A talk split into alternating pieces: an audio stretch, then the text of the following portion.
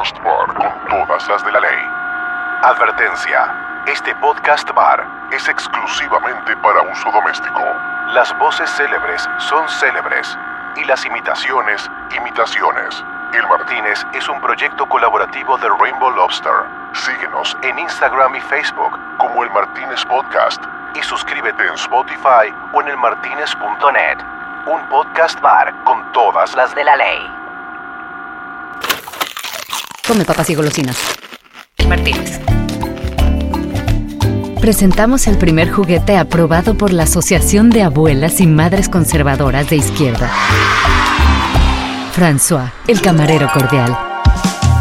Acciona el cordón que cuelga de su espalda, escucha su persuasiva voz y déjate deleitar por su sensual acento franchute. Vive l'amor. Oui, oui, très bien.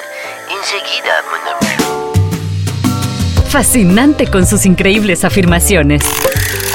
A mí el dinero no me hace feliz. Me hace falta. Jalar el cordón de este portátil caballero es acceder al fascinante mundo de la palabra amorosa, el cortejo y el piropo educado para seducir a aquella mujer extrasensitiva. Quizás eh, no se hace Google, pero tienes todo lo que busco. ¿Algún mecánico que me ayude? Porque no puedo frenar las ganas de hacerte el amor. François el camarero cordial viene con bigotitos intercambiables. Podrás escoger entre el mostacho tradicional estilo mosquetero, el bigote estilo Dalí o un toque más sensual y atractivo con el bigote grueso de Magnum.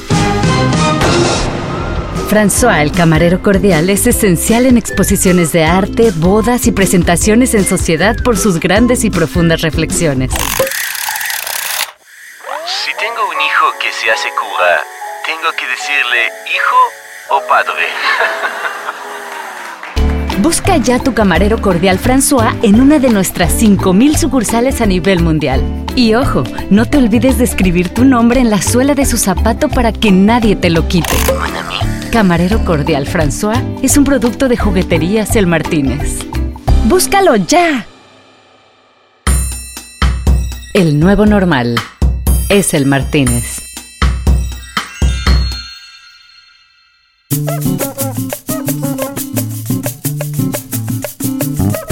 Sí, es cierto que mis intentos de aprender francés están avanzando, pero hoy voy a dejar que nuestro invitado de lujo en este podcast bar sea el que se entienda con François, porque la verdad es que últimamente anda medio crecido y la verdad no le tengo mucha paciencia. François, le magnum de champagne. Le magnum, s'il te plaît. Le magnum, pour deux. Pour deux. Pour deux. Bueno, esta es una noche llena de recuerdos de las veces que nos hemos encontrado en este mismo bar, celebrando los premios que ganan solitos. Esa parte, pues es bien, para mí es de, es de la más bonita, ¿no? Cuando, cuando de repente logras que, pues, que una idea en la que crees un montón eh, se vea reconocida así por un, por un grupo de personas eh, que la evalúan sin un contexto, ¿sabes? Ah, no, es que esta es de fulanito, es de menganito, es de tal agencia, etcétera, etcétera, ¿no? Sino que la idea llega, digamos, este, como pura y hace tu- su travesía eh, a lo largo de los debates, de las discusiones y que sea reconocida, ¿no? Como, como de lo, digamos, del mejor trabajo, pues obviamente es una sensación, es una sensación increíble, más cuando, cuando ves que justo no llega sin lobby, llega sin, sin PR, llega sin, sabes, sin echarle llamadas a unos a otros, ¿no? Hoy, él es el presidente y Chief Creative Officer de Grey México, un creativo transmedia que es referente de la industria después de haber dejado su huella en compañías como JWT, Google y Uber, donde tuvo una cosecha de más de 180 premios internacionales, incluyendo Agencia del Año en los IAB Mix para W, cuando volvió a México a abrir la primera oficina en América Latina de esta icónica agencia española. Bueno, y comenzamos hablando de ahorita, de la etapa actual, en una red que ha apostado por los creativos para presidir sus oficinas en toda la región. Para mí el rol tiene que ver, sobre todo más allá de la etiqueta que te ponen, ¿no? Lo que dice tu tarjeta de presentación, eh, pues siempre tiene que ver mucho más sobre cómo, cómo tú lo entiendes y cómo tú sientes que lo tienes que vestir. A mí me gusta más pensar que, más allá de obviamente que la creatividad, ¿no? Pues es el foco que más me emociona, ¿no? Y que más me mueve en el día al día, en, todo lo que hago. Pero hay una parte también desde cómo desde este rol, ¿no? Lo estás vistiendo también para tener una incidencia clara en la operación. ¿no? Una incidencia clara en cómo diseñamos ¿no? la estrategia de negocio, eh, cómo hacemos el approach con los clientes, cómo llevamos la relación con ellos. Obviamente hablamos de la campaña Personas que son destinos que hizo para Aeroméxico estando en Google y que fue un horazo para el país en Cannes 2019 lo que es muy loco es que cuando, cuando la ves en el papel, la idea cabe en el tweet. Parece, parece estúpidamente sencilla. Pero luego ya cuando te metes a ver en la cocina interna, ¿no? En los fierros, a ver, ¿esto qué implica? Porque no es nada más una cuestión de, oye, pongámoslo, ¿no? Que la rápida, ¿no? De repente para, en ciertos casos, ¿no? Para, para otros players de la industria puede ser de repente, ah, no, pues lo fakeamos, ¿no? Y no, güey. Esto tiene que ser real. Esto la gente lo tiene que tener en las manos. La gente lo tiene que poder hacer. También hablamos sobre su paso por W y lo que significó para él como persona en su carrera a mí me cambió completamente la manera de pensar. Eh, yo creo que eh, justo esta, esta lógica de poner al, al, usuario al centro de lo que haces, ¿no? Y de no, vamos, de no estar hablando de target, ¿no? De no estar hablando de audiencia, ¿no? Estar hablando realmente de personas, fue algo que me cambió radicalmente el chip, ¿no? En mi manera de trabajar y pensar también la gratificación, ¿no? De la gente. Eh, plantear la publicidad como algo que, o las ideas como algo que la gente las pueda involucrar, que lo puedan disfrutar, que quieran formar parte de. Y entre champaña y champaña, nos pusimos a platicar sobre la esencia y lo bonito de lo que hacemos como publicistas lo que tú estás sacando, al final de cuentas, eh, como idea, ¿no? Y la manera que lo expones a la gente, yo siempre intento, con los chicos, ¿no? Que me rodean, siempre intento definirlo así. Tenemos que resolver un problema, ¿no? Que es de negocio, ¿no? Que a veces es de imagen, que a veces es de, percepciones, lo que fuera. Pero tenemos que resolver un problema de, para una marca, poniendo a la vez esta, esta ecuación de cómo convertimos ese problema de negocio en algo a lo que a la gente le puede importar. ¿No? Y más este hoy que es todavía más difícil, ¿no? En este en este mundo de compite por 5 segundos de atención, ¿no? De la gente. Bueno, la conversa, tú sabes, se fue poniendo cada vez mejor. Y justo antes de la siguiente copa, hablamos de cosas mucho más filosóficas y aleccionadoras. Hay que creer, hay que creer en el destino, güey. Yo creo que eh, justamente, a ver, yo una cosa que he aprendido por el camino a lo largo de, las diferentes aventuras y momentos, güey, es realmente a escuchar el estómago, ¿sabes? Y decir, güey, puta, no sé qué va a pasar, pero siento que va por aquí, tengo que lanzarme, lo tengo que probar, lo tengo que hacer. Y eso es lo que me ha guiado, ¿no? Muchas veces en las decisiones, ¿no? De darme cuenta, creo que profesionalmente, por fuera de la publicidad, ¿no? Incluso de, de una manera, de una manera muy amplia. Siento que cada quien tiene que saber leer cuando un ciclo necesita terminarse, güey. Terminarse. Así que, como decía Chucha, es la hora, es la hora de que saquemos nuestras mejores copas de champán. Tengamos las botellas a tiro y cuidado, a quién le pegan los corchos cuando salgan disparados. Y es que hay que brindar, porque él es Luis Gaitán. Esto es El Martínez.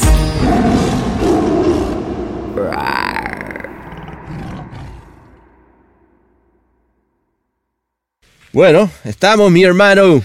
Ahí estamos, pana. este, debo decir que, coño, que qué linda, qué lindo momento poder estar aquí, weón. Era un gran pendiente que nos echáramos un trago tú y yo en el Martínez. Qué gusto. Así que qué lindura, qué bellezura. uno más, uno más. uno, más de, uno más de tanto, ¿verdad? Exacto, exacto. qué chingón. Oye, hermano, este, bueno, pues nada, yo creo que sin, sin mucho preámbulo, tú estás ahorita en el DF. Es correcto. Yo ando por acá en el LA, pero nos vamos directamente y sin parar por ningún lado a un trago en el Martínez. Vámonos. Viaje directito, venga. Venga, vámonos.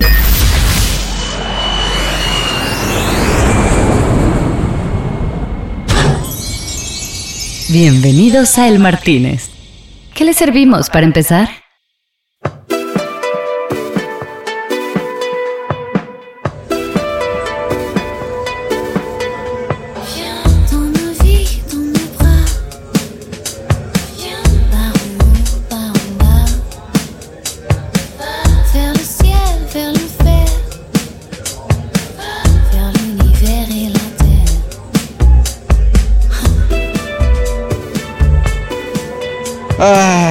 Estamos, papá?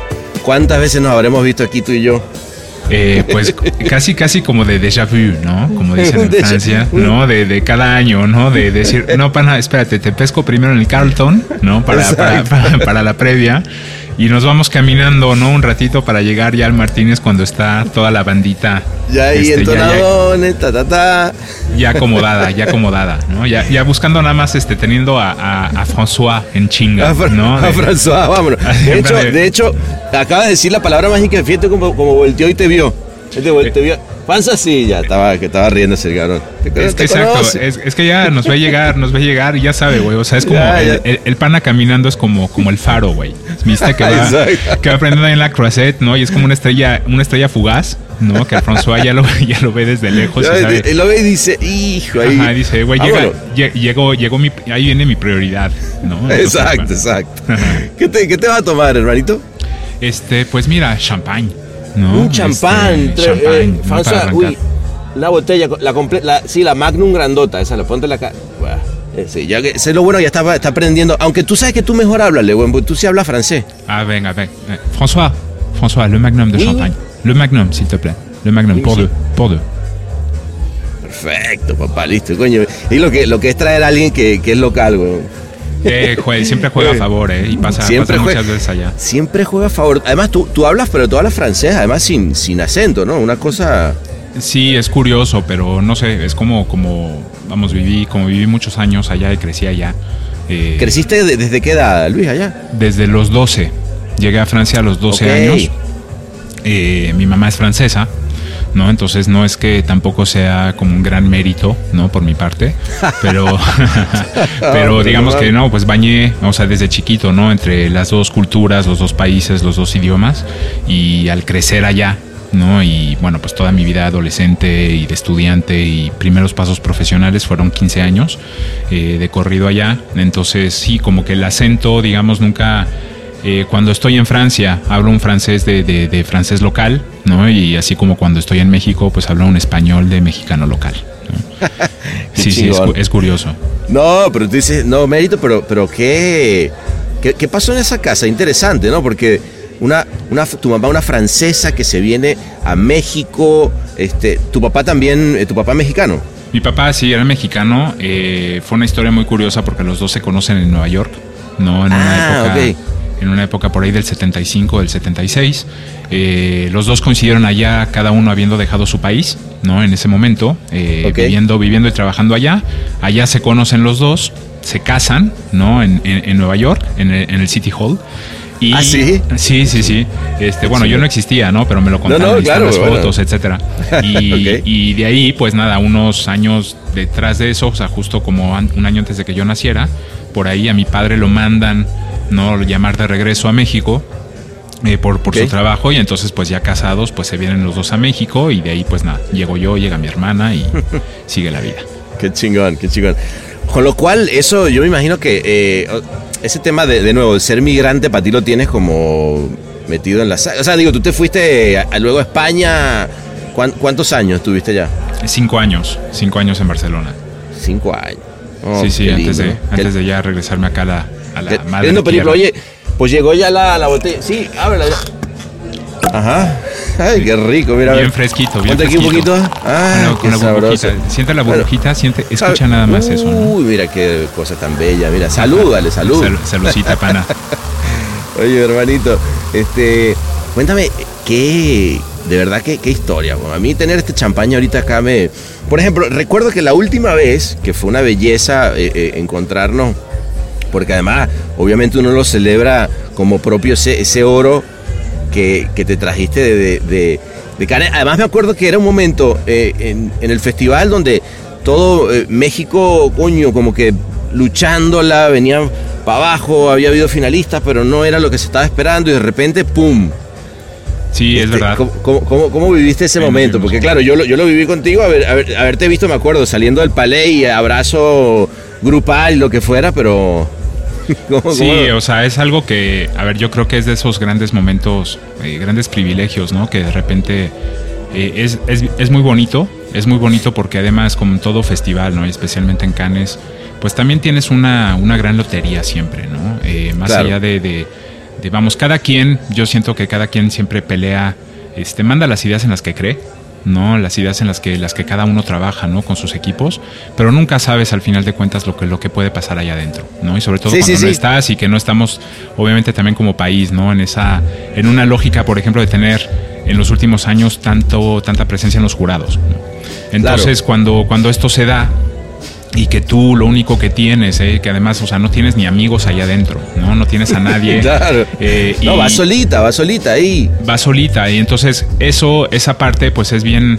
Eh, digamos, para mí es de, es de, la más bonita, ¿no? Cuando, cuando de repente logras que, pues, que una idea en la que crees un montón se vea reconocida así por un, por un grupo de personas que la evalúan sin un contexto ¿sabes? Ah, no, es que este es de fulanito, es de menganito, es de tal agencia, etcétera, etcétera, ¿no? Sino que la idea llega, digamos, este, como pura y hace su travesía eh, eh, eh, a lo largo de los debates, de las discusiones y que sea reconocida, ¿no? Como, como de lo, digamos, del mejor trabajo pues obviamente es una sensación, es una sensación increíble, más cuando, cuando ves que justo no llega sin lobby, llega sin, sin PR, llega sin, sin echarle llamadas a unos a otros, ¿no? No, total. ¿Y sabes qué pasa? Que yo, a ver, tú vas a coincidir conmigo habiendo estado jurado. Cuando hay un oro es un oro desde el principio, ¿no? O sea, yo, yo, recuerdo eh, esta anécdota, Luis, de estar en un en un jurado y que teníamos el shortlist en las manos y, llegó Thor, que era el presidente del jurado allá en Cannes en Film, y dijo, quiero que todo el mundo escriba eh, su, el Grand Prix de, film aquí en un papel. Y le digo, pero tú estás loco, bueno, ni, siquiera hemos repartido este, metales, no hemos dado todavía, no sabemos cuáles son los bronces, cuáles son los oros. Dice, no, no, no, no, a ver, yo quiero, esto es un experimento, nunca lo he hecho así, pero... Y efectivamente, Leica 100, eh, que, que tenía, tuvo 20 votos sin haber votado todavía una, una medalla. Con esto lo que te quiero decir es que justamente lo que estás diciendo, una pieza que, que, que bueno, una pieza no, una campañota que llega eh, sola, sin apoyo, y se mete el oro es porque eh, esos, esos son oros unánimes, ¿no?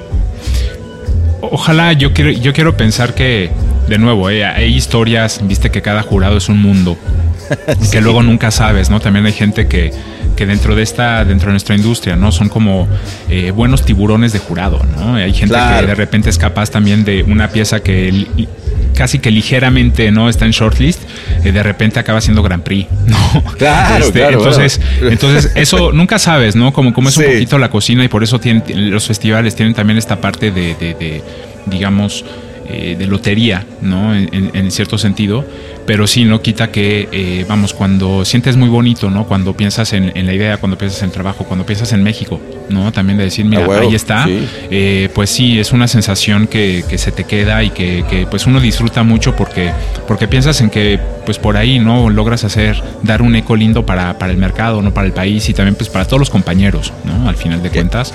Ah, sí, y, y con lo que decías, nada más, mira, a mí me ha pasado también en, otros años, ¿no? En Cannes, de justamente, ¿no? De esa sensación que a mí me parece bonita, ¿no? Y genuinamente linda, cuando, cuando estás celebrando también los logros de tus compañeros. Totalmente. y cuando sabes, lo sientes, lo sientes de alguna manera como, como tuyo, ¿no? También porque sabes el esfuerzo que detrás, sabes el trabajo y, y, pues crees también, ¿no? Al final de cuentas en el valor de, de, los profesionales que te rodean, porque los quieres, porque son pares, son referentes también y, y te obligan, ¿no? De alguna manera también a tú plantearte, pues, cómo, cómo hacer mejor tu trabajo, ¿no? Totalmente, güey. Yo, yo, creo que esa, esa celebración como país es, es, linda. Bueno, pero también es cierto que, o sea, en este caso que estamos hablando de, de Aeroméxico, destinos que son personas, ¿no? Eh, fue una campaña que, claro, yo, recuerdo ese día que, nos juntamos y tú me dijiste, no, no, el pedo, olvídate de que obviamente la idea es, es, buenísima, eh, pero es llevarla a cabo, güey. O sea, eh, habla un poquito de eso, porque, porque luego, luego nos pusimos a hablar y yo, yo siempre dije, bueno, eh, justamente eso tiene que ver con, la, con, constancia, ¿no? O sea, es, tener una idea en las manos y decir, ok, ¿cómo vamos a hacer para llevarla a cabo dentro de una compañía como Aeroméxico que hubo que cambiar un poco las tripas de, cómo se hacían las cosas, ¿no? El Martínez. Un twist de chinchón con un splash de chimpaticón. El Martínez.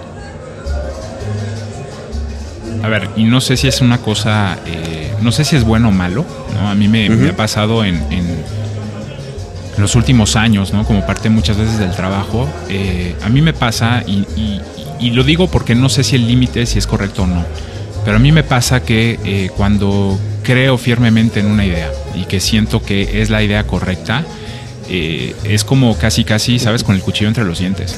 no la suelta, no la suelta. No, eso, no. ti- eso tienes tú, eso tienes tú, que tú la agarras y dices, no, esta esta que no. Y es que, ¿sabes qué pasa? Que también hay una cuestión de, de, eh, vamos, ante todas las ideas en general, ¿eh? o sea, aunque Sí. sean algunas que sean más grandes, otras a lo mejor este más, más, entre comillas, del día al día. Pero al final de cuentas, todos los que nos dedicamos a esto sabemos que eh, lo más probable, ¿no? Con lo que te puedas enfrentar siempre en todo el trabajo que haces es con un no. ¿no? Y es con Claro. paredes, Él no es está con ahí. Él no está ahí, ¿no? Y ya forma parte, forma parte de la ecuación de entrada, ¿no? Entonces, Claro. creo que justamente también hay una parte, ¿no? Cuando, cuando tú crees muy fuertemente en una idea, hay una cuestión de, pues, realmente agarrarte, ¿no? De saber realmente muy bien, no solamente cómo, cómo agarrarla, digamos, ponerle el cuerpo, ¿no? Para defenderla, sino también entender muy bien cómo está el mapa enfrente, ¿no? De, de lo que pueden ser los muros con los que te encuentres, las agendas con las que te encuentres, eh, las resistencias, ¿no? Esta idea, por ejemplo, sí que fue, fue difícil en el tiempo porque de por medio sucedieron otras cosas que no tenían que ver con la idea. ¿no? Que, que de repente, pon tú, es una campaña que eh, cuando salió eh, debía salir un año antes. Y lo que Ah, sucedió fue que, claro, llegó, llegaba el escenario de no, es que llega el mundial, oye, no, es que llegan las elecciones en México, oye, no, es que llega tal. O sea, siempre, o de repente hubo una caída también en ese momento en el precio del petróleo que afectaba com- como a todas las aerolíneas. Y pues son, son sucesos, ¿no? Que están completamente fuera de tu poder, ¿no? Incluso del Claro. poder del propio anunciante, pero que tienes que considerar. Entonces, lo que sucede es que en esos proyectos que pueden ser largos, muchas veces hay una, hay una especie como de desgaste, ¿no? Que, que, que forma parte del camino en el que muchas veces la gente dice, no, pues esto ya, ya no va a pasar. No, esto no es muy complicado No, es que, que, suceda. Claro, y, y se, y se empiezan como a dormir las etapas, ¿no? Además, a ver, Exactamente. va- po- porque vamos a estar claro, en este caso la idea, la idea era, vamos a cambiarle el, el nombre al destino en el boarding pass de las personas. ¿no? Eh, por, por la persona que vas a ir a ver. ¿no? O sea, eh, eh, y eso no es cosa fácil, o sea, ¿cómo hace? o sea, Es que justamente lo, lo- lo que es muy loco es que cuando, cuando la ves en el papel, la idea cabe en el tweet. ¿no? Es así de. Claro. eh, parece, parece estúpidamente sencilla. Pero luego, ya cuando te metes a ver en la cocina interna, ¿no? En los fierros, a ver, ¿esto qué implica? Porque, claro. No es nada más una cuestión de, oye, pongámoslo, ¿no? Que la rápida, ¿no? De repente para, en ciertos casos, ¿no? Para, para otros players de la industria puede ser de repente, ah, no, pues lo fakeamos, ¿no? Y no, güey. Esto tiene que ser real. Esto la gente lo tiene que tener en las manos. La gente lo tiene que poder hacer. Esto tiene que Claro. ser, este, porque además había una cuestión ahí, este, como por el camino, ¿no? Como anécdota. Eh, recuerdo que cuando, cuando platicamos eh, el primer approach, ¿no? Que tuvimos de la idea con, con, con el cliente. A ver, tenía un fit perfecto que era para Aeroméxico porque venían de decir la línea que nos une, ¿no? Y venían de construir esta, Claro, este, este estratégicamente, posición. Ajá, pum. era un fit perfecto, ¿no? Pero por otro lado, yo también tenía, tenía una certeza, y es que decía, es que no me puedo creer que no haya ningún player dentro de la industria este, de, de la aviación, no otras compañías aéreas, que a nadie se le haya ocurrido hacer esto. ¿Sabes? Este, desde, Claro. des- desde pensar que esto podía cambiar también la narrativa, ¿no? De cómo, de cómo vendes un boleto de avión y cómo, cómo lo haces algo mucho más personal para la gente. Claro, Y- lo, lo- lindo que hay detrás de, de viajar y de encontrarte con alguien, que al final del día creo que es el, el gran insight, ¿no? De la, de cambiar la, cambiar la lógica geográfica, ¿no? Este, Claro. de eso, ese era como el, como el, como el, como el hallazgo. Y creo que justo desde ahí me acuerdo que eh, eh, en ese momento, bueno, estaba, estando yo en Google, cuando, cuando platicamos la idea con la marca, eh, había también una cuestión que yo puse, ¿no? Es la de decir, esta idea, ahorita mismo, como te la estoy presentando, no es de Aeroméxico. Esta idea, esta idea no, no te pertenece, ¿no? Ahora, Ajá, si la cabrón. quieres hacer, si la quieres hacer, si la quieres hacer y lo ponemos todo, es tuya. Si no, dímelo ya, porque mañana voy con Delta, voy con Air France, voy con KLM, voy, porque esto tiene que suceder, ¿no? Interesante. Y- y- bueno, a ver, a ver, eso también te lo daba, y, y está lindo, perdona que te interrumpa ahí, pero es eh, estar en Google, ¿no? También, también eso, eso te da un cierto empowerment frente a un cliente, no sé tú cómo lo sientes. Sí, es verdad que la, la- la conversación, ¿no? Eh, cuando estás sentado en una, del lado de una compañía así, y para mí fue de las cosas más bonitas, es que sí te abre un canal de comunicación que muchas veces cuando estás ya más sentado al lado de la agencia, en general, este, pues es más difícil que suceda. Porque Claro. tu conversación sucede muchas veces con, digamos, con, con C-levels, ¿no? Del lado de las compañías. Y pues vamos, gráficamente es como decirte cuando, cuando llegas a una sala de juntas, ¿no? A un meeting y que estás sentado y que tú, tú hablas por Google, eh, la- la- el auditorio tiende a escuchar lo que vas a decir. ¿Sabes? Eso está ayuda. cabrón. Eso ayuda Eso está y, cabrón. y es fantástico cuando, justo, ¿no? Y de las cosas lindas que, que pasaron en ese momento, cuando no solamente es estás hablando desde cosas que estás impulsando tú, sino muchas veces también sucedió, ¿no? Cuando estábamos trabajando eh, de la mano y nos tocó, ¿no? Este, ahí juntos por el camino en alguna ocasión, Sí. pues cuando también, ¿no? Tú estabas ayudando, ¿no? Para, para ayudar a que sucediera algo en lo que tú creías, este, incluso si esto implicaba, pues la idea de, de un compañero, de una agencia, eh, siempre pensando que fuera algo, algo que estaba bueno para la marca. Total, total. No, no, de, de porque. Pero, pero ahí volvemos a, la esencia, yo creo, de- del negocio, Luis, que, que es gente creyendo en buenas ideas y utilizando la estructura en la que estés, que en este caso fue Google, luego, luego te fuiste eh, a Uber, ¿no? Y desde ahí también este, hi- hiciste tu, lo que a ti te toca desde tu trinchera creativa. Y ahora, ah, por cierto, mira, mira que anda ahí el, el buen Diego. ¿Qué ha pasado, Diego? El Dieguito. El Dieguito. Que, dijo que ahorita nos vemos aquí atrás. Este, y, ahora, y ahora te vas a, a Grey, que, que fíjate que aquí, justamente en un capítulo anterior del Martínez que estuvo acá, el, el buen Diego Medvedoki, me decía que es, al- que es muy interesante. Él decía, yo quiero tener líderes en las diferentes operaciones, pero que sean creativos. Y, Sí. y fíjate que es absurdo que uno diga, eh, en una época, eh, no sé, los, mm, bueno, ol- olvídate de Ogilvy, DDB, etcétera, era como bastante lógico. De pronto como que se ha perdido eso y parece que lo que él está diciendo ahorita es revolucionario cuando, cuando al final del día se trata del corazón de la industria, ¿no? Claro, sí, yo creo que ahí hay- es una cosa que es muy interesante y es bonita ¿eh? dentro, de, dentro de lo que es el, el- llamaría yo la, el diseño de estructura ¿no? del, del top management dentro de Grey, que es que el, el presidente de la agencia es un creativo. Es así. Claro, eso, ¿no? eso. Y, y eso, eso obviamente pues también da una, creo que una señal y un mensaje, ¿no? Como parte, como, como, como agencia, desde dónde está el liderazgo primero de, la, de, la, de, de una oficina, ¿no? Eh, creo que desde ahí también justamente lo que, lo que pasa mucho ¿no? y que, que es muy interesante dentro, dentro de la agencia hoy día es que eh, es un... Es una labor que eh, depende mucho de cada quien, ¿no? Cada presidente, diría yo, este, a, nivel, a nivel de la región o en la TAM por, por lo menos, cada quien este, puede vestir ese rol, ¿no? Como, como sienta que es mejor. Quiero decir, Sí. eh, hay colegas, ¿no? De repente que como, como, como presidentes, ¿no? En, en otras oficinas, pues están, tienen una vertiente que es muchísimo más clavada, digamos, en 100% en la creatividad, ¿no? Y es válido, ¿no? claro. Para mí, para mí el rol tiene que ver, sobre todo más allá de la etiqueta que te ponen, ¿no? Lo que dice tu Sí. tarjeta de presentación, eh, pues siempre tiene que ver mucho más sobre cómo, cómo tú lo entiendes y cómo tú sientes que lo tienes que vestir. Eh, a mí me gusta más pensar que, más allá obviamente que la creatividad, ¿no? Pues es el foco que más me emociona, ¿no? Y que más me mueve en el día al día, en, en todo lo que hago.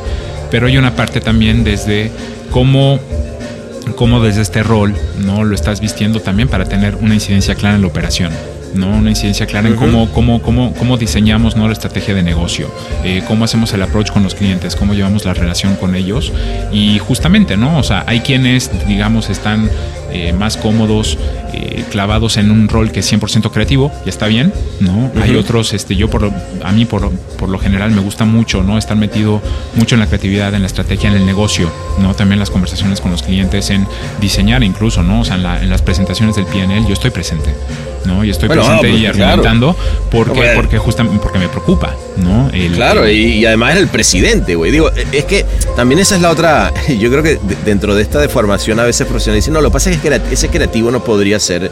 eh, no va a entender de números, Ajá. ¿no? Ah. Eh, eso, eso dice el tipo de número, ¿no? Ajá. Pero tú dices, a ver, cabrón, son números, no es nada del otro mundo, güey. O sea, también tuve matemáticas, ¿no? En mi vida, ¿no? Eh, nada más es también cómo, cuál es el approach. Al, al- e incluso a la big data que te genera la agencia, güey, porque tú, tú lo sabrás. O sea, enfrentarte a un PNL y decir, espera, espera, espera, espera un segundito.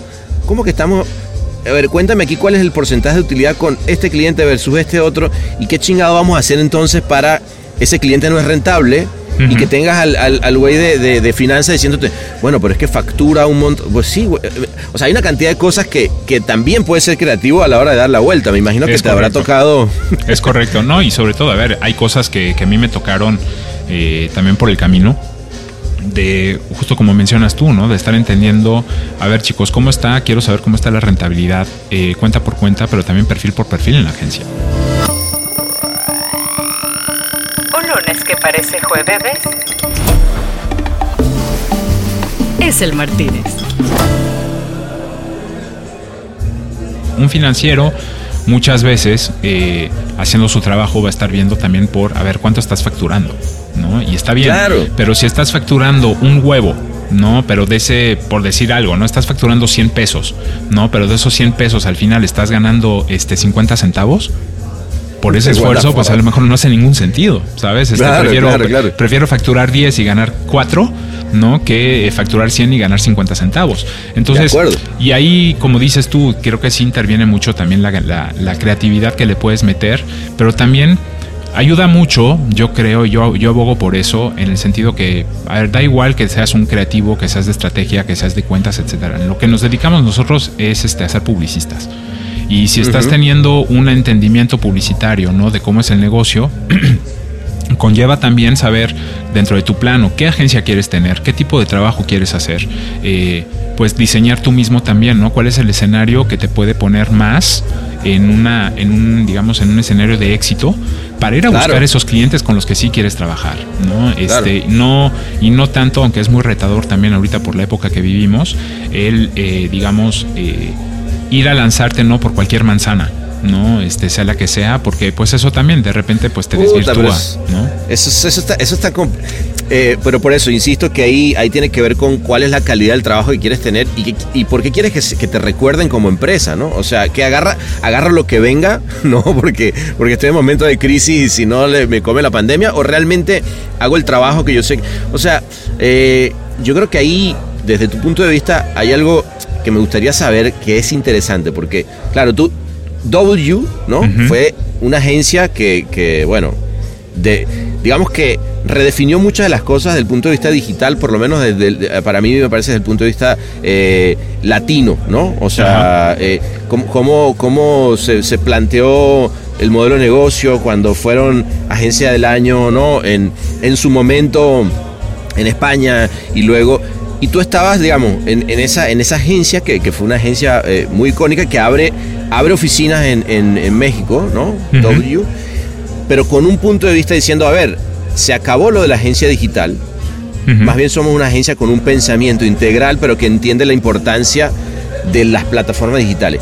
¿Cómo, cómo, cómo te has llevado ese conocimiento luego habiendo pasado por Google, por, U- en fin, como que estuviste, has estado, yo, si me preguntas, yo digo, puta, qué interesante haber estado en esos diferentes lugares y luego volver entonces a una, entre comillas, modelo de agencia tradicional, que como digo entre comillas, porque ya por lo que estamos hablando, no, si lo que menos tiene es tradicional, porque es- están haciendo las cosas desde otro lugar, pero ¿qué, qué te llevaste, weón, de todo eso? De, o sea, de, de- de decir, ok, entonces ahora, eso que tú dices, el modelo de negocio debería ser este.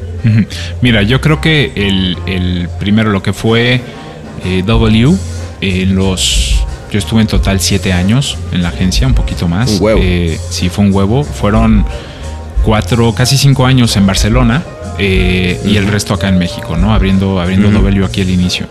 Eh, a ver, W fue la etapa eh, profesional más determinante en mi carrera. ¿no? Fue, eh, y lo, lo conservo así y es un, es un momento que, que- que adoro, que, que recuerdo con mucho cariño y también con mucho respeto porque fue realmente el lugar que me cambió completamente el panorama y la manera de trabajar incluso. ¿no? Yo cuando, cuando llego a W en España en ese momento, llego entre comillas, habiendo tenido un recorrido de, de creativo en, digamos, de creativo, no sé si decirle tradicional, pero sí de creativo como copy, ¿no? Trabajando en agencias eh, ATL, como se les llamaba en aquel momento, ¿no? Eh, Claro, claro. y, pero vamos, yo venía de hacer un trabajo muy enfocado en hacer, este, pues como copy, ¿no? En pensar, este, en trabajo de gráfica, trabajo de radio, trabajo de outdoor, trabajo de, de- de guiones, de tele, etcétera, etcétera, ¿no? Cero desde, desde una perspectiva eh, digital y sin tener ninguna idea tampoco en ese momento de lo que era realmente el juego que te puede dar la tecnología, ¿no? Para creativamente. Y realmente W fue, eh, me, me- me lavó el cerebro, me abrió, me abrió completamente la, la- la mirada y entendí, fíjate qué curioso, yo recuerdo que tenía colegas en ese momento que cuando les dije que no, pues es que me iba a meter a una agencia digital, ¿no? Como se le llamaba, ¿Cómo se le llamaba? y Claro. me, y me dijeron, estás loco, güey.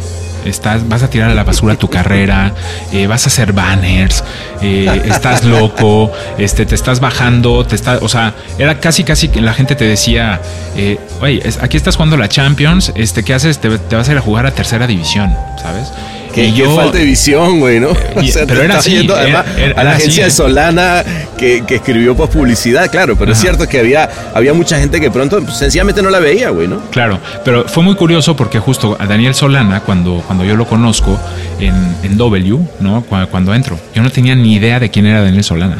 No tenía ni idea de lo que era W, ni de lo que habían hecho, ni de que venía de ser este el primer Grand Prix eh, de una agencia latinoamericana en Cyber. Sí, no tenía claro, ni idea, claro. güey, ni idea. Yo, llegué, yo llegué, yo llegué, yo llegué como desnudo. ¿no?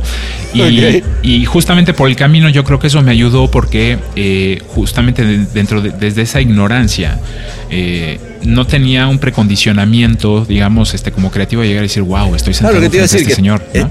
Está bien también eso, ¿sabes? Este- pero perdón, pero ¿cómo llega, güey, ahí? O sea, ¿cómo- ¿cómo Por azar, mira, muy cortamente, eh, yo llevaba cinco años en Francia, este, bueno, había Ajá. 15 años, perdón, en Francia, y llegó un momento, estaba yo muy bien, muy contento eh, con, con mi vida, con mi trabajo, eh, creciendo profesionalmente, etcétera, pero llegó, llegó un momento en que eh, me di cuenta, ¿no? En- y esto como, como una sensación interior, ¿no? Me di cuenta que Francia ya no era mi lugar en el mundo.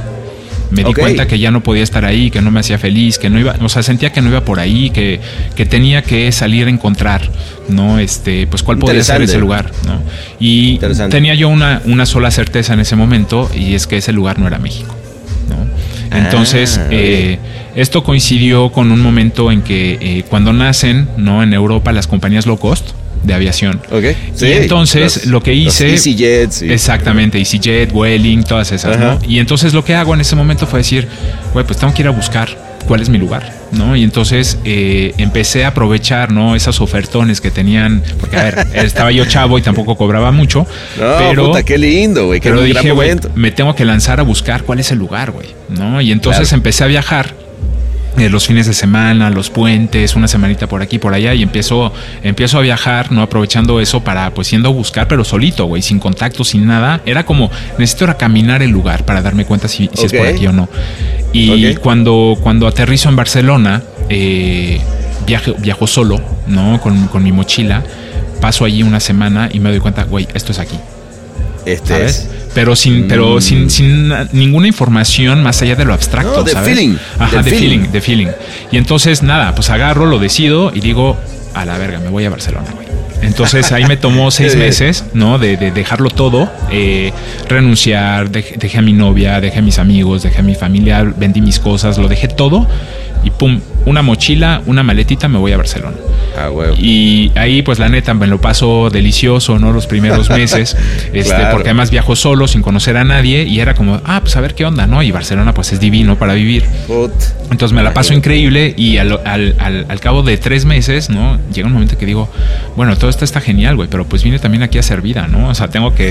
que, pues, que Algo, poner- de algo- de algo hay que vivir. Tengo que ponerme a chambear, ¿no? Y a, y a empezar a buscar y tal. Y entonces, pues empiezo a, a- a, en ese momento a tocar puertas todas en frío, ¿no? Porque obviamente yo era, en ese momento, digamos, yo me vendía como, oye, hola, no, no me conocen, eh, soy un creativo, este, soy mexicano, pero vengo de Francia y he trabajado acá, este es mi book, eh, y pues nada, quiero trabajar, ¿no?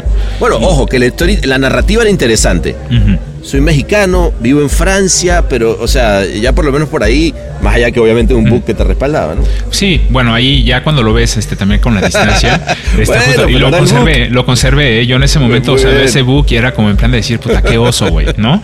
Pero vamos, era Claro. lo que era ya y era pues, Claro, orgullosamente el trabajo que traía en ese momento. Ah, huevo. Y, y lo que sucedió fue que entre esas puertas eh, eh, tocó la de W, ¿no? Este, porque, y además lo recuerdo perfecto, en ese momento el sitio, el, el website de W era una página toda en blanco, ¿no? Y, y tenía nada más, o sea, digamos que la home, ¿no? Tenía, era como un clic que le dabas este, una palabra que decía idea, ¿no? Le dabas el clic y brotaban otras ideas de la palabra idea. Y dabas otro clic en cualquiera y brotaban más y brotaban más y Uh, brotaban más. Era, era toda la página, güey. Y decía, este, nada más por debajo tenía un link que decía buscamos talento. Y entonces lo que pasó, güey, es que mandé un mail, ¿no? Este, ahí el clic, mandé un mail vacío, ¿no? Nada más mandé un PDF, recuerdo, ¿no? Con, con, con mi book y puse nada más, o sea, el talento que estás buscando está aquí. Fue todo. Ah, muy bien. Fue Bien, todo, bien. güey. Bien pensado el mail también, ¿no? No cualquier.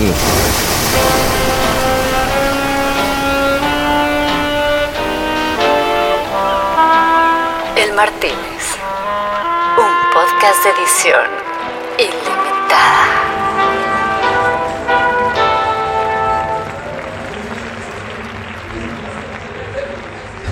Fue así, güey, nada más. Y dijeron, no, pues no, pero no tenía ni puta idea de lo que eran, güey. Y en ese momento, este, al día siguiente, eh, recibo un mail, ¿no? Este, que uno Ajá. de los socios este, de, de W, Fredo, Fredo Sanz, francés también, Ajá.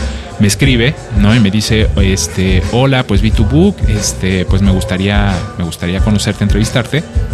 Y pues nada, me presento ahí en W, platicamos y fue muy curioso porque el güey, imagínate esto, esto me acordé de toda mi vida.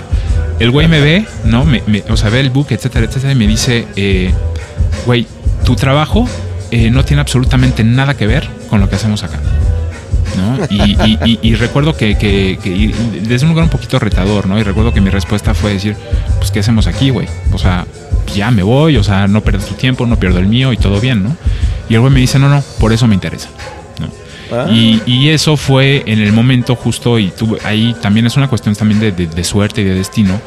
Tuve Claro. la fortuna que ese fue justo el momento en el que el W estaba eh, eh, cambiando ¿no? su perspectiva para pasar de ser una, una agencia que tenía un músculo de pensamiento digital muy cabrón para abrirse, ¿no? A estar pensando ya más publicidad desde un lugar más integrado, ¿no? Y es- lo, que, lo que acabaría llamando Daniel Solana, pues publicidad. Y pues me tocó justo llegar en ese momento. Entonces recuerdo que era, fue muy cagado, güey, porque llego y era como de eh, los primeros, el primer brief que me toca en un proyecto enorme, justo con Daniel Solana, que yo no tenía idea, y yo disparaba, güey, como si estuviera, ¿sabes? En mi, en mi vida de antes, ¿no? Pensando Claro, gráfica, claro. pensando radios, pensando tal. Claro. Y Ah, traigo un radio que está Ajá, ajá. chingoncísimo. Y el cabrón me miraba y me decía, no, eso es publicidad. Y yo decía, pero qué, ¿qué hacemos aquí, güey? No, esto Claro. es, hacemos publicidad. Y, fíjate, desde ese momento el güey me decía, no, aquí tenemos que pensar publicidad que no huela a publicidad. Que no Bien. traiga el código publicitario, tienes que aprender a pensar ese, ese rollo. Y yo decía, puta, ¿cómo hago esto, güey? O sea, ¿esto qué Claro, es? claro, claro. Y ¿Con qué mi- se come? Y fue mi mejor escuela porque de ahí justo ese primer proyecto, ¿no? Este que, que me, que me tocó, que fue un test para mí en ese momento. Habíamos hecho un deal de, mira, no- vamos a probarnos, ¿no? Durante unas semanas con esto. Si jala chingón y si no, pues ya bye, ¿no? Ok. Y me quedo en, eh, en ese proyecto y lo que fue muy bonito fue que eh, eh, un año después, ¿no? Ese proyecto, esa campaña fue titanio, este fue Sol de Platino en San Sebastián. Eh. Que, que hoy es el, el premio, y más allá de los canes y tal, es el premio que más, que más felicidad me dio, ¿no? Que para mí ha sido el ¿qué más te importante parece? en mi vida, ¿no? O sea, ¿qué te parece? El primer proyecto que llegas y lo bat- bateas en, en Es- W. y- y- y sí, ¿Qué- ¿Cuál fue era ese? Fue el- la campaña de eh, el hombre eh, para atrápalo.com en ese momento. Este, y era eh, el hombre, el hombre que estaba encerrado en un website. ¿No? Era, Ah, me acuerdo, me acuerdo. Sí, sí, sí. y, y nada. Pero mira, está el, el de la mesa. Perdón, un segundo. No, que el de la mesa que está allá dice que no, que no sabe cuál era, güey. Que lo cuente tantito. Ah, no, era, era el de, el de, era un hombre que estaba encerrado en un, en un sitio web y que eh, era, era atrápalo.com, que era pues, un anunciante tremendo, ¿no? En España en ese momento, o sea, como, como site de, de venta de viajes online. Y el proyecto de lo que se trataba es que, o sea, la narrativa es que había un hombre que estaba encerrado en, en- en internet, ¿no? Y que la única manera de, eh, de, pues de liberarlo, o sea, es un güey que atesoraba, digamos, este, como todos los hallazgos de atrápalo.com y la única manera que había de interactuar con él era, o sea, de sacarlo de ahí, es que pues tenías que entrar a ese sitio, ¿no? Para interactuar con él. Te hablo del año 2008, ¿eh? Eh, Claro, pero güey, lo claro, que claro. pasó en ese momento, lo que fue muy lindo, es que, claro, el, la interacción era digital, ¿no? O sea, tú entrabas y tenías que sacudir ese cabrón y lo podías sacudir como querías, ¿no? Para que sacara sí, unas sí, bolitas con los premios. Pero lo que era muy cabrón es que en ese momento, claro, diario en televisión se hacía una retransmisión live de lo que había de lo que estaba sucediendo en el site. Entonces era y era no desde anuncios, sino era como contenido en programas Contenido. de televisión. Ajá. Claro, Y entonces era como decir, vamos a ver qué sucedió hoy, ¿no? Este con este hombre que está encerrado en internet, ¿no? y entonces fue fue fue lo resumo, lo resumo muy resumido, pero era fue muy lindo porque era realmente una, un planteamiento de campaña que de formato, ¿no? Que, que en ese momento no se había visto, güey. Y era un uso de la Claro. tele- creativo de la tele, de la radio, de la gráfica, de la prensa, pero también Era desde una totalmente transmedia, ¿no? Ajá, pero desde una experiencia, digamos, este, interactiva, que era, que era muy, como, como le llamaba este, mucho Daniel Solana, ¿no? Que tenía mucho cansei, en el sentido que aunque tú interactuabas con un clic, cuando estabas sacudiendo a este brother y que lo podías levantar y mover, etcétera, etcétera, tenías realmente la sensación que estabas manipulando y tocando un ser humano. ¿Sabes? Entonces Claro, tenía esa parte, esa parte de craft, digamos, este Claro. digital que era muy cuidada y nada, fue, fue hermoso porque además cuando, cuando sucedió esto en San Sebastián, eh, yo no tenía ni puta idea, güey. Yo había pisado muy pocos festivales, este, nunca, nunca había estado ahí y tal. Y de repente, claro, cuando se levantan, ¿no? Y de repente dicen, este, sol de platino, yo me fue la mierda, güey. Dije, ¿qué es esto? Claro, claro. Este, entonces, no, y En, el, en el Cursal, además, en esa época. Exactamente, ¿no? Cuando, que era hermoso en Sanse. Y entonces, nada, de ahí, pues justo W, eh, bueno, eso fue mi inicio allá. Y cuando llego a México, eh, unos años después, que justo el destino fue que eh, cuando la agencia Daniel Solana decide abrir eh, la primera oficina de W fuera de España, decide que, fuera a México y en ese momento eh, fíjate era muy curioso porque yo ya yo sabía yo sentía que ya había cumplido mi ciclo en W ¿no? y para mí yo ya estaba mirando otros lares no incluso estaba cinco años después estaba volviendo a repetir el mismo formato de volver a salir a buscar cuál era mi siguiente destino ¿no? Y ahí por el camino Solana este, me, me llama, me, me cuenta el proyecto y, y- y me lo plantea, ¿no? Y me dice, vamos a hacer esto y queremos que lo hagas tú. Y entonces en ese momento para mí fue Tómele. como, fue, fue, fue, bueno, fue, fue en mi cabeza, fue, fue una explosión. eh, Claro, que mezclaba muchas cosas, porque era, puta, güey, me ganó el proyecto. La verdad, eh, para mí era, Claro. güey, esto te estoy hablando de hace 10 años, ¿no? Yo tenía, pues tengo 42, tenía 31, 32. Sí. Y era como, güey, lanzarte a volver a mi país en el que nunca había trabajado para iniciar una agencia, o sea, y tener la experiencia de eh, eh, armar y de lanzar una agencia desde cero. ¿no? Y de construir no, todo en un país donde, donde nadie nos conocía, ¿no? Entonces fue lo que me ganó y por eso, por eso fue que vine a México, ¿no? Eh, tiempo Ah, después. puta, qué, linda, Dale, qué dale. linda historia, güey. No, No, no, qué sí. linda historia, digo, güey. Claro, y me decían, ah, hay veces que me decían, no, pues claro, para ti chingón, güey, volver a México era tal. Y dicen, güey, me hubiesen dicho que era abrir este W Bolivia y me iba a Bolivia, güey, ¿sabes? Este, entonces sí, así fue como nació, pero creo que nada más contestando a tu pregunta eh, de inicio es que sí fue una, a mí me cambió completamente la manera de pensar. Eh, yo creo que eh, justo esta, esta lógica de poner al, usuario al centro de lo que haces, ¿no? Y de no, eh, vamos, de no estar hablando de target, ¿no? De no estar hablando de, de- de- de- audiencia, ¿no? Estar hablando realmente de personas. Eh, fue algo que me cambió radicalmente el chip, ¿no? En mi manera de trabajar y pensar también la gratificación, ¿no? De la gente. Eh, plantear la publicidad como algo que, o las ideas como algo que la gente las pueda involucrar, que lo puedan disfrutar, que quieran formar parte de. Eh, muy resumidamente, ¿no? Como decía Daniel Solana, era como la estrategia de la frambuesa versus la estrategia del diente, del- o sea, Me, me encanta esa, analogía. sí. poner una frambuesa en boca de la gente que sea suculenta que la gente la quiera venir a buscar, la quiera venir a probar en lugar de la lógica de push, ¿no? De toda la vida de, de la publicidad, ¿no? Entonces, sí, yo me considero un, un, eh, gran afortunado, ¿no? Y un privilegiado de, de haber pasado por ahí, ¿no? De lo que las puertas que me abrió, las oportunidades que me dio y también el- el chip que me dio en el trabajo. Y a partir de ahí, pues también, ¿no? La fortuna que, digamos, que fue siguiendo de, cómo se dieron las cosas acá, de, de- de haber podido, ¿no? Pues sembrar, ¿no? Un impacto de la agencia acá. Y por el camino, pues obviamente, ¿no? Cuando, cuando luego se presenta Google, se presenta Uber, se presenta Thompson, ¿no? También por el camino y BBDO. Thompson, claro, también. Yo lo dejé fuera, pero sí. sí, sí. Pero sí fue, fue como, digamos, ese recorrido que hoy este, pues puede parecer también en muchos aspectos atípico, eh, pues es algo así de lo que también estoy pues muy No, orgulloso. pues qué, lindo, güey. que- Porque yo, yo me acuerdo justamente cuando, eh, cuando llega eh, W y empiezan a hacerle el trabajo, empiezan a hacer, que yo empiezo a decir, puta, que me acuerdo de perfecto cuando nos conocimos en un círculo creativo. Es verdad. ¿no? Eh, Y, y dije, puta, yo quiero conocer a esta gente, qué, qué- qué chingón lo que están haciendo. Luego me acuerdo que me tocó, nos tocó compartir, bueno, tú, tú fuiste, tuve yo el, el honor de estar en un jurado que tú, que tú eh, presidiste. En el círculo. Y decías algo que, que en el círculo que a mí, a mí me quedó, que además yo, yo estaba expresamente eh, interesado en que me llevaran a ese jurado. No quería ya estar, y había, habido muchos jurados de film y de... Yo quería estar en el, el jurado que estuvieran hablando de innovación, de digital, de, este, en esa época, ¿no? Todavía le decían cyber, qué sé yo. Eh, eh, y, y, y, eran contenidos, y era más de lo que, lo que a mí me gustaba. Y una cosa que, que tú dijiste que a mí me, siempre me quedó como muy presente y era, busquemos las cosas que la gente quiere compartir, ¿no? Este, premiemos, ¿no? Es eso que la gente quiere compartir. Creo que es una, una muy linda manera de resumir muchas de las cosas que, que, tenemos que hacer y que tiene que ver con lo que tú estás diciendo, que es, ok, eh, cuál es el impacto que, que, buscamos con la gente, ¿no? En un día, en una, en una época donde todos somos publishers, donde, donde efectivamente los contenidos los estamos generando todos, todos los días, ¿no?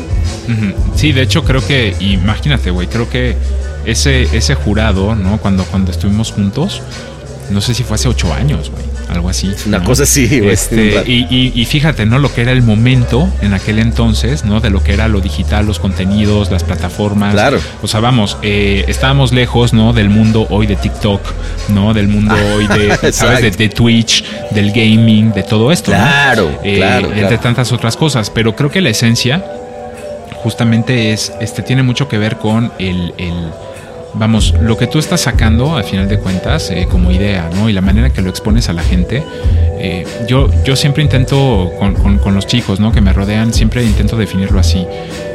Tenemos que resolver un problema, ¿no? Que es de negocio, ¿no? Que a veces es de imagen, que a veces es de percepciones, lo que fuera. Pero tenemos que resolver un problema de, para una marca poniendo a la vez esta, esta ecuación de cómo convertimos ese problema de negocio en algo a, a lo que a la gente le puede importar. ¿No? Y más este hoy que es todavía más difícil, ¿no? En este en este Aún mundo más, de claro. compite por cinco segundos de atención, ¿no? De la gente. Entonces siento que desde ahí justamente es es muy difícil. Es muy difícil y obviamente es súper retador eh, muchas veces también con, de, dentro de la, la, lógica que era, por ejemplo, hacer publicidad hace 10 años o hace 15 años o hace 20 años a lo que, lo que significa hoy. ¿no? Me parece que eh, desde ahí justo, ¿no? Es lo, hay una constante que ahí no se pierde para mí y es el valor que puede tener una idea, ¿no? Y realmente y más que nunca, ¿no? El cómo, cómo la expones, ¿no? Cómo realmente uh -huh. le das vida para que la gente la vea, ¿no? Y que la gente al final de cuentas pues es quien se convierte en el juez final, ¿no? De saber, Total. oye, esto el... está bueno, no está bueno, me interesa, no me interesa. La métrica, ¿no? De qué tanto la gente la comparte o la comenta, pues no deja de ser justamente lo que para mí construye realmente hoy, para bien o para mal, la métrica de fama de una idea. Un bar inclausurable. El Martínez. Y, y, justamente en ese pedo del, del, destino del que hablabas ahorita, porque además me, me hiciste acordar ahorita que hablabas de, de, de tu vuelta a México. Eh, eh, hay un libro que dice que se llama Vuelta a la Patria. ¿no? Ajá. El otro día hablaba este, con el buen. Eh, ay, con, con, un amigo, ahorita no, no recuerdo su nombre, y le decía, güey, para ti qué ha sido, o sea, cómo fue volver, ¿no? Uh -huh. Y te lo digo desde alguien que mm, no ha vuelto, no sé, en, eh, yo creo que no, no, he vuelto a Venezuela seis años, por decirte, obviamente por toda la situación o lo que tú quieras. Ajá. Pero inevitablemente te debe haber pasado, ¿no? Que, que una cosa es lo que tú tenías en, en, tu cabeza, una cosa es lo que tú viviste y, y darte cuenta que el lugar, y, y volvemos un poco a lo, a lo, primero, ¿no? El destino uh -huh. muchas veces tiene que ver con las personas. En tu caso, por ejemplo, tu destino pues terminó llevándote además a la qué persona más importante que ahora ser papá y tener a tu familia, o sea, sí está cabrón, ¿no? Y, y sin necesariamente haberlo buscado, ¿no? Es muy, es muy curioso, güey, porque justo fíjate, ¿no? Cuando, cuando la gente lo ve desde fuera, eh, era como decir, ah, no, pues te regresas a casa. ¿no? O sea, diga, e, era casi casi como, como volver a la comodidad, ¿no? La gente lo veía así porque decía, ah, no, pues tú ya conoces, ¿no? Este es tu, es tu tierra, es tu país, etcétera. Claro. Pero era en ese momento, pues también México por varios motivos, ¿no? Para mí era un lugar doloroso, ¿no? Este, para venir. Mm. Eh, yo, ¿Por qué doloroso, Luis? Porque para mí, este, vamos, la historia, ¿no? O sea, también como muy resumida, eh, acá en México, digamos, eh, toda mi familia, eh, a toda mi familia está enterrada, Toda mi familia ah. falleció. Eh, y entonces, claro, o sea, para mí por el camino, ¿no? Yo cuando era más chavito y que, que, que venía, digamos, de vacaciones, ¿no? A México, eh, yo me pagaba, o sea, trabajaba para pagarme el viaje para venir a México eh, a, a, encerrarme a casa de mi padre y de mis abuelos. ¿Sabes? Wow. Eh, no, no era, claro. o sea, la gente desde fuera no se imagina, ah, oye, no vas a México y playa y chupe y fiesta, no, etcétera, no, etcétera. Claro. No, güey, este, vengo a una casa en la Condesa, este, para hacer un trayecto a la, a la, a la Nueva Santa María todos los días para ver a mis abuelos, güey, ida y vuelta. Wow. ¿no? Claro, eh, claro. Y, y el, vamos, la vida hizo que por el camino, este, cada uno de ellos, este, fue, fue, fue desapareciendo. Y entonces para mí llegó un momento en que ya cuando, cuando con la última, ¿no? Que fue mi abuela, eh, eh, pues para mí, digamos, acabó siendo como una liberación, ¿no? El hecho de decir, pa, ya no, ya puedo no volver a México en un buen rato, este, porque al final de cuentas, o sea, gráficamente volver a México para mí era venir a un cementerio. Y, y necesitaba ya no volver. Y la ironía fue que justo, ¿no? Como eh, un año y medio después de eso fuera que volviera realmente para instalarme, pero desde un lugar, güey, que era, también yo cuando llegué me acuerdo, llegué a México eh, de Barcelona con una maleta, eh, una maleta, una mochila, tenía amigos de la infancia, ¿no? Que sigo teniendo, ¿no? Y que quiero mucho, pero no tenía ningún anclaje ya. ¿sabes? Este, emocional. Claro. Eh, y, menos profesional, ¿no? Profesionalmente ubicaba, ¿no? Porque seguía siempre de las distancias unos y otros y porque hace muchísimos años, ¿no? Había, había sido yo trainee en una ocasión en un viaje acá, este, cuando recién iba arrancando en Nazca Sachi en aquel momento. Ok. Eh, eh, y de ahí, pues, claro, el único rastro que tenía es que había coincidido con el Chucky, este, con Pepe Montalvo, este, con el Negrito Escobar, ¿no? Este, en esa agencia, pues, durante unas semanas como trainee, pero era todo, no tenía, no tenía nadie ubicado, no sabía quién era quién, ni nada. y entonces era. en blanco, bastante, digo, más allá con, con un pasado tuyo, pero, pero habiendo pasado esa otra parte de la que ya hablamos, pues empezar en un lugar nuevo. Muy difícil, güey. Te voy a decir, al inicio, cuando, cuando, cuando llegué acá y que además estaba solo completamente, eh, las primeras semanas fueron muy difíciles porque además W no existía. O sea, W era yo en mi casa, ¿no? Trabajando este, con, una, con una BAM, me acuerdo en ese momento. No tenía nada, güey. Tenía una BAM, imagínate. Güey, yo iba a pichar, güey. Me acuerdo, yo iba a pichar, o sea, conseguía, ¿no? De repente, este, eh, citas, ¿no? Para ir a presentar a tal o tal cliente las credenciales de la agencia, que todas eran de España. No había ningún trabajo de México. Claro. Y puta, recuerdo, güey, este, esos viajes que luego, pues con, con la retrospectiva, ¿no? Dices, puta, qué chingón, ¿no? Fue en ese momento, pero al momento lo piensas como qué oso, güey, de viajar a Monterrey, güey, por ejemplo, a, presentar a Heineken, ¿no? Que divinos me reciben, ¿no? Con un board y los cinco brand managers y el CMO de ese momento, etcétera, para presentar las credenciales. Y claro, yo, yo llegando solo, güey, ¿no? Y en ese momento era como, oye, pero el resto de la agencia, no, bueno, la oficina está en México y ahí está el equipo trabajando, güey. El equipo ni madres, güey, era yo. Solamente. Entonces, e, era muy así, güey, pero al final de cuentas también esa, desde esa lógica de, también como de aventarte, ¿no? De decir, güey, no tengo nada que perder, este, y ya se conseguirá algo, y pues mira, el destino luego nos dio afortunadamente la razón con eso, pero, pero fue muy difícil, güey. Yo recuerdo que me iba a dormir triste, güey, me sentía solo, sentía que era una mierda, me la había cagado, ¿no? Me había equivocado. Y, mira, destino, ¿no? Este, fíjate, el, el círculo, güey, el círculo por algún motivo que todavía ignoro, güey, era, era este Héctor Fernández, ¿no? El presidente ese año. Me invitan, me invitan como a participar en el jurado del círculo de ese año, güey. Y claro, yo llego ahí, que tú estabas ahí en otro grupo, ¿no? Este, sí, sí, sí. Pero recuerdo que yo llego ahí en plan de puta, qué chingón, ¿no? El poder sentarme nada más a escuchar, a conocer, a ver el trabajo de todos, ¿no? ubicar a quién es quién, qué se está haciendo, etcétera. para mí fue como un máster. Eh, claro. y, y ahí, güey, o sea, de las cosas muy lindas es que no solamente se da ese encuentro, sino que además, o sea, ya cuando llega la, premiación, ¿no? De ese festival en, en la Arena México, esa noche, una de las dos noches de premiación, este, un eh, Rigo Gines del simulador de vuelo, eh, de una manera completamente random en ese momento, eh, me presenta a Gina, que hoy día es la madre de mis hijas, güey, y mi compañera. ¿What? Sí, sí, sí. Ah, bueno. Así pasó. Qué chingo. Así pasó, güey. espera, espera, espera, Salud. Salud, salud por eso. Saludcita, güey. Saludcita, güey. Por, eso te digo, uno nunca sabe dónde te están esperando, güey. Ni, ni por qué las cosas están... Es, es, cabrón eso. Hay que creer, hay que creer en el destino, güey. Yo creo que eh, justamente... A ver. Nada es casualidad. Y sí, ¿sabes? O sea, yo creo que, vamos, como... Eh, no, es, no es que sea tampoco ni, ni, ni, ni una lección ni para nadie, güey, pero yo una cosa que he aprendido por el camino a lo largo de, las diferentes aventuras y momentos, güey, es realmente a eh, escuchar el estómago, güey. ¿Sabes? Y decir, güey, puta, no sé qué va a pasar, pero siento que va por aquí y tengo que lanzarme, lo tengo que probar y lo tengo que hacer.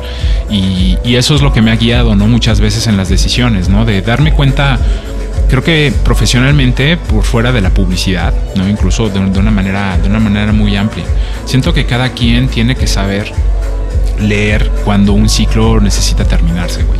¿no? Y, y Mm, también, o sea, es como lograr, o sea, logra- o sea, darte cuenta cuando algo ya, ya fue, ¿no? Y cuando te toca este, eh, provocar a lo mejor, ¿no? Buscar lo que es el nuevo, eh, un nuevo ciclo.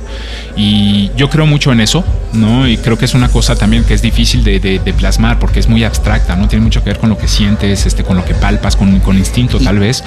Y también con saberte desapegar, yo creo, ¿no? Sí, güey, o, es como ponerte en saber- riesgo. Mm. Claro, saber que algo, o sea, porque lo que está diciendo es, cuando una, una etapa termina, saber decir, ok, güey, ¿sabes que ya terminó? También hay un tema de desapego en el que hay que trabajar y decir, espérate, eh, te puedes quedar ahí atachado y, y no darte cuenta, güey, ¿no? Claro, y re- y es que es como una, como una renuncia, ¿no? Mira, yo lo veo, yo lo veo con retrospectiva y esto a un nivel muy personal. eh, a mí me ha tocado y también por el camino, ¿no? De, de cuando me voy de México a Francia, cuando me voy de Francia Ajá. a España, cuando de nuevo me voy de España a México y luego, si queremos, en México, ¿no? Como, como han sido los diferentes momentos en los que me doy cuenta, ¿no? Que esto tiene que, o sea, que necesito un cambio.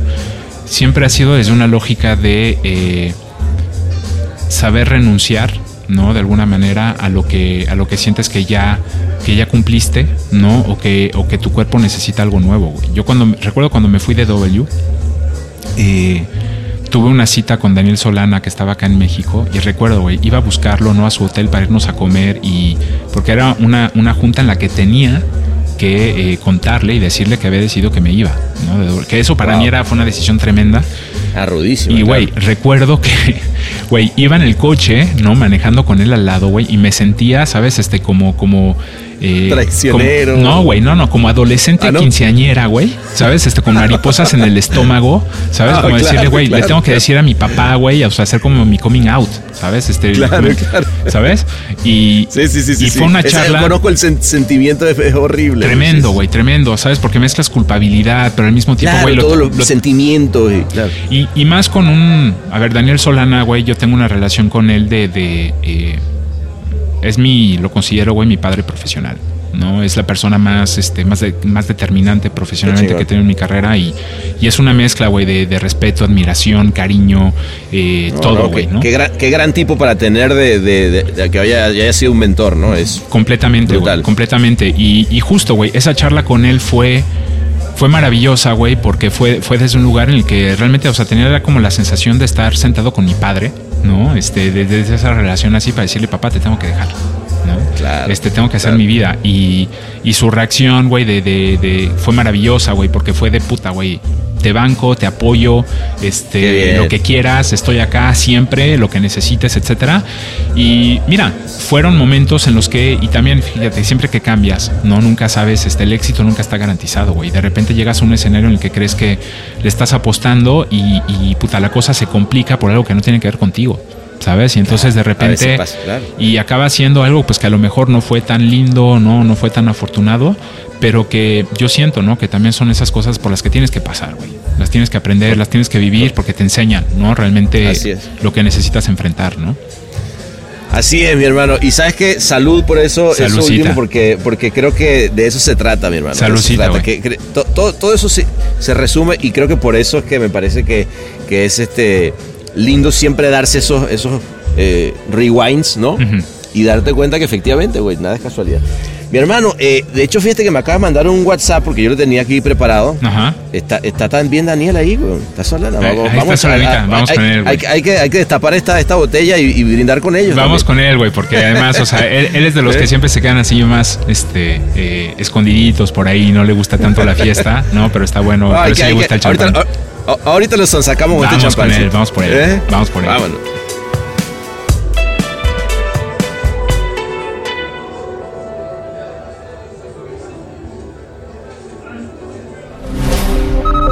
Todos los derechos reservados y todos los torcidos depravados. El Martínez.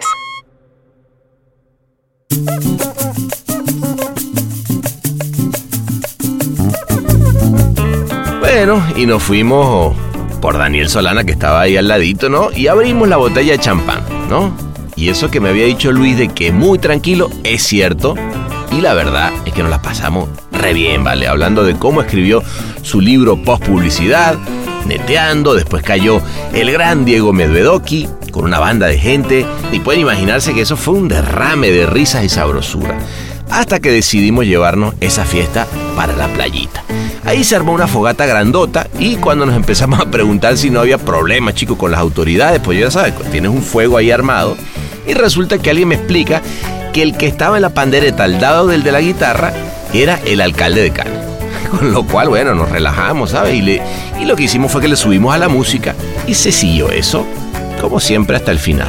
Y para que te quedes con un poco del feeling de esa fogatita, te dejo lo que grabamos al final, ya sin música, cuando lo único que quedaba era el loco de la guitarra y el amanecer. Ahí te va.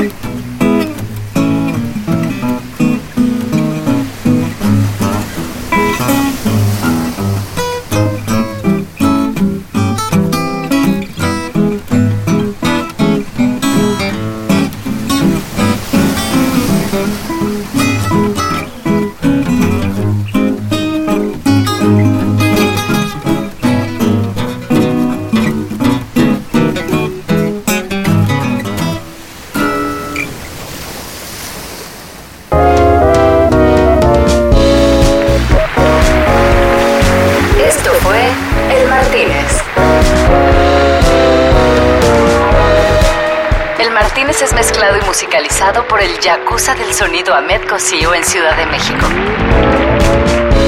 Locución de la matadora Marley Figueroa. Locución del misterioso Diego Dimentes de Los Ángeles. Creatividad del matador Juancho Delgado desde Gran Canaria. Idea original de Sebastián Arrechedera. Una producción colaborativa de Rainbow Lobster. En el Martínez nos reservamos el derecho y el revés.